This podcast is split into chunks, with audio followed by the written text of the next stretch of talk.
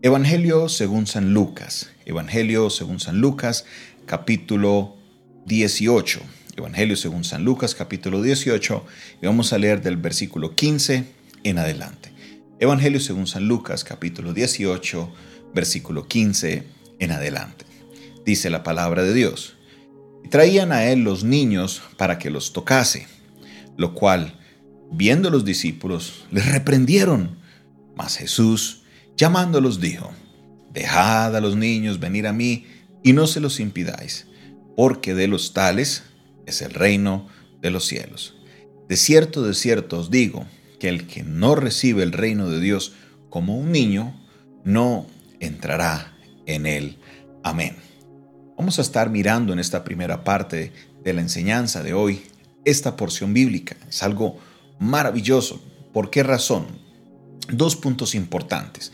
El primero, note la reacción de los discípulos. Los discípulos reaccionan de esta manera. Los discípulos reprenden a los niños no porque eh, estuvieran haciendo bulla o porque estuvieran molestando al maestro, sino porque para ellos, para ellos en ese momento no era lo correcto. En la cosmovisión de los discípulos que andaban con Jesús. Presta atención, los discípulos andaban con Jesús, ellos entendían un poquito cómo Jesús eh, trabajaba, cómo Jesús hacía sus cosas y aún así andando con Jesús, no entendían que Jesús tenía una manera muy diferente, que Él venía a establecer un reino, que Él venía a, a enseñaros una nueva manera de vivir. Pero ¿qué pasaba? Ellos, para ellos los niños eran un estorbo. Para ellos los niños era algo que no, no, no, no, no, sáquenlos de ahí. A veces parecen a, a los maestros de, o a los ujieres de la iglesia que ven a los niños en la iglesia corriendo y dicen, venga, venga, sáquelos, sáquenlos, sáquenlos de venga, tenemos que sacar a los niños de aquí porque están haciendo mucha bulla. Y los empezaron a reprender, los empezaron a regañar. Empezaron a decir, venga, venga, no, no, no, no, no se le acerquen al maestro, no lo molesten. Pero ¿qué dijo Jesús? Momentico, paren ustedes ahí. Dejen que los niños vengan. No se los impidan porque de los tales es el reino de los cielos. De los tales es el reino de los cielos. Jesús le añade algo y mire lo que les dice. El que no recibe el reino de Dios como un niño, no entrará en él. Entonces lo primero que podemos ver es que la manera de Dios ver las circunstancias, las maneras de Jesús ver una circunstancia es muy diferente y a veces opuesta a las que nosotros vemos para los discípulos, los niños, había, no podían dejarlos acercarse al maestro. Y Jesús les dice todo lo contrario, antes al contrario, venga, déjenlos que se acerquen a mí y aprovecho y les enseño algo. La cosmovisión de Dios es muy diferente a la cosmovisión nuestra. Y Dios no se va a moldar a mi cosmovisión. Somos nosotros los que tenemos el mandato o la obligación para entender el mundo de amoldar nuestro pensamiento al, pensamiento de Dios. No es al revés, Dios no es mi súbdito, nosotros somos los siervos. Los que deben aprender a pensar como Dios somos nosotros. Entonces Jesús nos está enseñando, diciendo, mire, ojo, los niños no son estorbo, los niños no molestan, al contrario, aprendan de ellos porque si no reciben al reino de Dios como ellos, no entrarán en él. ¿A qué se refería Jesús? Y de aquí hay muchas perspectivas, hay muchas opiniones teológicas con respecto a este punto, porque en algunos casos se refieren a la inocencia de los niños, en algunos casos se refiere a la manera como el niño simplemente recibe todo lo que se le enseña, pero yo quiero mirarlo desde otro punto de vista. El día de hoy recibí un mensaje de voz de un niño, un niño que me mandaba un mensaje y me decía, pastor, habla tal y tal quiero que por favor ore por mi mami. Pero sentía en sus palabras una fe, sentía en sus palabras una creencia. Él estaba seguro de que si le pedía a Dios para que su mamá fuera sana, Dios lo podía hacer. Yo creo que Jesús, aquí es, obviamente estamos mirando la opinión de diferentes teólogos y yo estoy acercándome a una de esas opiniones, es que nos estamos hablando es de la fe de un niño de la fe que tiene un niño, cómo él cree, cómo él, él, recibe con fe el reino de los cielos. Nosotros nos complicamos mucho la vida, queremos el porqué, queremos todo y queremos que, que, las cosas se amolden a como yo las quiero ver. El niño recibe, el niño está perceptivo a recibir y el niño tiene fe.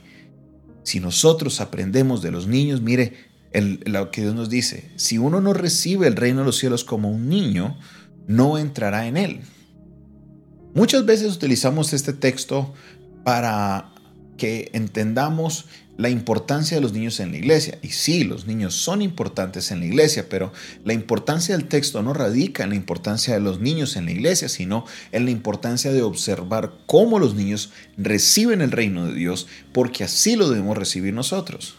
Ahí es donde radica la importancia, en la observación de cómo un niño debe recibir ese reino. Si lo recibe con mucha fe, pues sabe que así lo debo yo también recibir.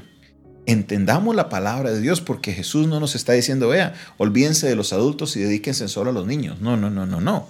Jesús está diciendo es, observen que hay que tener atención a los niños en la iglesia. Claro que sí. Y cada iglesia tiene una interpretación muy diferente de cómo hacerlo. Quiero contarles una experiencia curiosa. Una vez fui invitado a Boston, Massachusetts, a una iglesia que es portuguesa americana. Dios me ha dado el privilegio de hablar el idioma inglés y por esa razón me invitaron y colocaron un traductor de, inglés a portugués. Me llamó la atención que al momento de la palabra, todos los niños estaban en la iglesia. Es más, mi hijo David empezó a correr por la mitad de la iglesia y como mi reacción normal es, David, no haga bulla, estamos en la iglesia. Y toda la iglesia me volteó a mirar. Un amigo que estaba cerca a mí me dijo, tranquilo, déjalo. Aquí los niños pueden jugar en el culto, pueden hacer bulla, déjelos. Y esto me, entró un poquito en shock. Yo dije, ¿cómo así? La bulla a los niños va a distraer el mensaje, la, la solemnidad. Pero a medida que el pastor estaba dando la palabra, el mensaje, los niños se acercaban más a la plataforma y se sentaban a escuchar con atención. Mire lo importante de lo que es recibir el reino de los cielos. Los niños tienen los oídos abiertos a recibir lo que es la palabra de Dios y la reciben con fe. Así usted y yo, mis hermanos, somos llamados a recibir la palabra de Dios con fe. Pasemos al siguiente parte del capítulo 18 de Lucas. Versículo 18 en adelante. Un hombre principal le preguntó diciendo, Maestro bueno, ¿qué haré para heredar la vida eterna? Le dijo Jesús, ¿por qué me llamas bueno? No hay ninguno bueno sino solo Dios. Los mandamientos sabes. No adulterarás, no matarás, no hurtarás, no dirás falso testimonio, honra a tu padre y a tu madre. Y él dijo, todo esto lo he guardado desde mi juventud.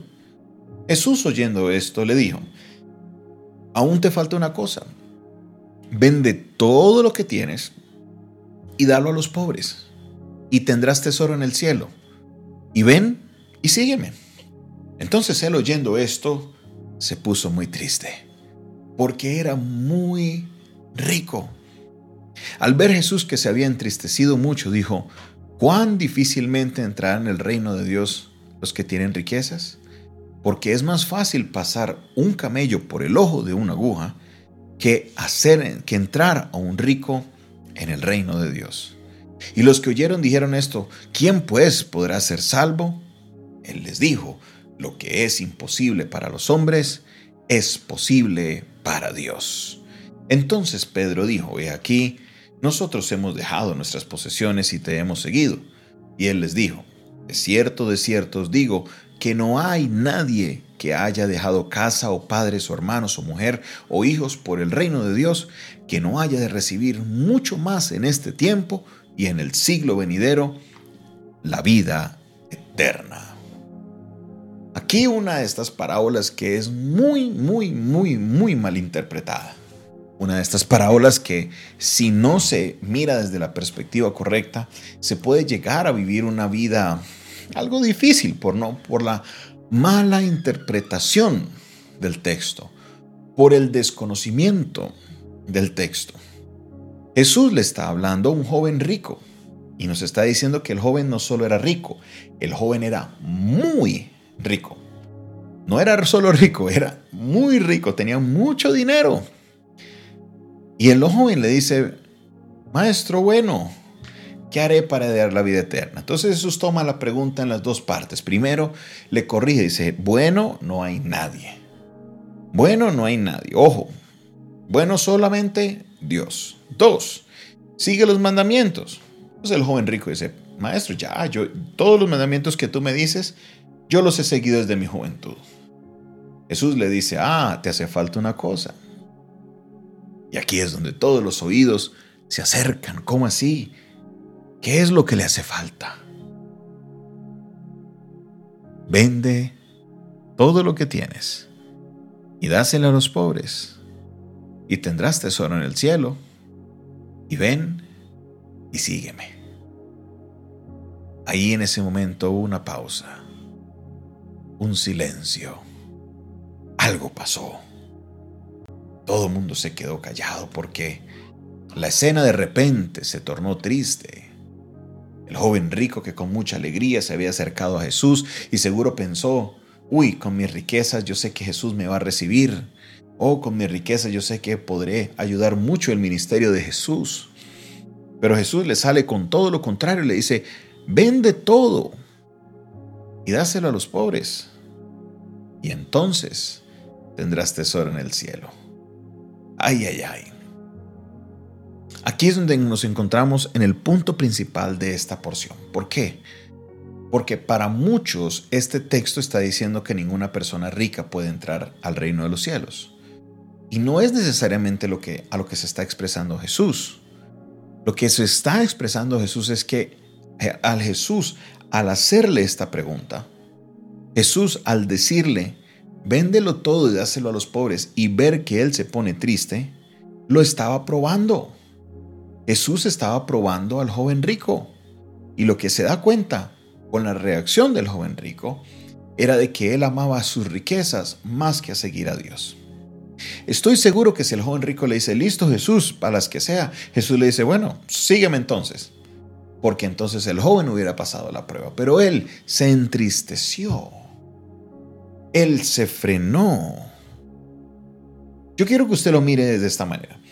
Imagínese usted, no sé si eres hombre, que usted está hablando con su pareja, su esposa. Si eres mujer, está hablando con su esposo y usted se está dando cuenta que hay cosas más importantes. Por ejemplo, las mujeres a veces se quejan que los hombres van mucho a los partidos de fútbol, que juegan mucho fútbol, que quieren estar todo el tiempo en la cancha. Entonces usted le dice, mira, si quieres seguir conmigo, vas a dejar de jugar fútbol. No quiero que vayas más a jugar fútbol. Y resulta que el hombre se pone triste y dice, no, no, yo no voy a dejar de ir a jugar fútbol. ¿Qué es el mensaje que te está diciendo? No te está diciendo no voy a dejar fútbol, sino que lo que te está diciendo es que para mí es más importante el fútbol que nuestra relación. ¿Cómo se pondría usted? Yo sé que usted se pondría muy, pero muy triste. Yo sé que usted se pondría muy triste por eso. Y esto es más o menos el punto que Jesús está haciendo de lo que estaba pasando. Que el joven no quiso, amaba tanto las riquezas que no las quería soltar. Para él iba a ser lo que lo iba a catapultar a ser parte del ministerio de Jesús. Pero Jesús no necesitaba el dinero de un joven rico. Jesús no necesitaba el dinero, porque es más, ni siquiera le dice, dame todo el dinero. Algunos predicadores hoy en día dirían eso, ¿no? Dígale al joven rico, dame todo el dinero a mí, entonces te tendrás que hacernos en los cielos. No, le dijo, dalo todo a los pobres. Y entonces, ahí podrás seguirme. ¿Qué vuelve a jugar otra vez? La perspectiva. La perspectiva de Dios y la perspectiva nuestra son dos cosas diferentes. Nosotros, yo me imagino si un joven rico viene a la iglesia y me dice, pastor, yo quiero estar tiempo completo en la iglesia, solo disipúleme. Yo no sé, yo no sé si yo le diría, mira, véndelo todo, primero antes de que vengas acá, véndelo todo, regásalo a los pobres y luego vienes acá a la iglesia. No, yo no, yo no, no sé, no se me ocurriría, pero Jesús, sí, yo creo que los discípulos estaban asombrados, por eso todos dicen, bueno, entonces, ¿quién va a entrar en el reino de los cielos? Esto está muy difícil. Eso está complejo, la tarea está muy difícil. Pero no, no se pueden servir a dos señores, lo dice el Evangelio de Mateo. O servimos al dinero o servimos a Dios, pero no podemos servir a los dos. ¿A quién amamos más? ¿A Dios o al dinero? Es ahí donde radica el problema de muchas personas que tienen dinero, que aman a sus riquezas más que lo que aman a Dios. Ahora, yo he tenido el privilegio de conocer personas que aman a Dios tanto que el dinero es simplemente algo que llegó. Que lo tengan o no lo tengan igual. Viven bien. No viven bien en el sentido de vivir en lujo, sino que viven tranquilos porque la presencia de Dios está en sus vidas. Y miren, no hay que ser rico para amar el dinero. Hay personas que no tienen dinero, pero se desviven por él. Hay personas que son pobres y aman el dinero. A Dios no le agrada esto. El problema que Dios tiene es con, en qué estás fijado. Si estás fijado en la riqueza, sin importar tu estatus económico, vas a tener problemas, no vas a poder entrar en el reino de los cielos. Pero si tú simplemente estás abierto a lo que Dios te pida, te pide lo que Él te pide, estés dispuesto a dejarlo por Él. Jesús lo dice, nadie, mire, mire cómo cierra diciendo Jesús aquí claramente, que nadie que haya dejado casa o sus padres o hermanos o mujer o hijos por el reino de Dios, que no haya de recibir mucho más en este tiempo y en el siglo venidero la vida eterna. Dios promete de que todo aquel que deja por el reino de Dios recibirá su recompensa. Todo aquel que ha perdido muchas cosas por el reino de Dios recibirá su recompensa en esta vida, dice, en este tiempo y en el siglo venidero recibirá también la vida eterna. No escatimemos nada para Dios. Sea Dios el primero en nuestra vida, sobre lo que sea, sobre nuestro dinero, sobre nuestro talento, sobre nuestro trabajo, sobre nuestra familia, primero Dios. Y Dios mirará nuestro corazón y aquel que sea capaz de dejarlo todo por Él recibirá su recompensa. Miremos, pongamos nuestra mirada en el Señor, sirvámoslo a Él, que sea Él quien dirija nuestras vidas, no las riquezas. Gracias te damos, oh Dios, por tu palabra. Gracias Señor te damos porque tu palabra es fiel y nos guía Señor a mantener nuestra perspectiva conforme a lo que tú anhelas para nuestra vida. Yo te pido, te ruego, Señor, que en esta noche tu palabra, Señor, llegue a nuestra vida, nos dé la paz, la tranquilidad y nos guíe, Señor, nos dirija para cumplir ese propósito que tú tienes para marcado para nosotros.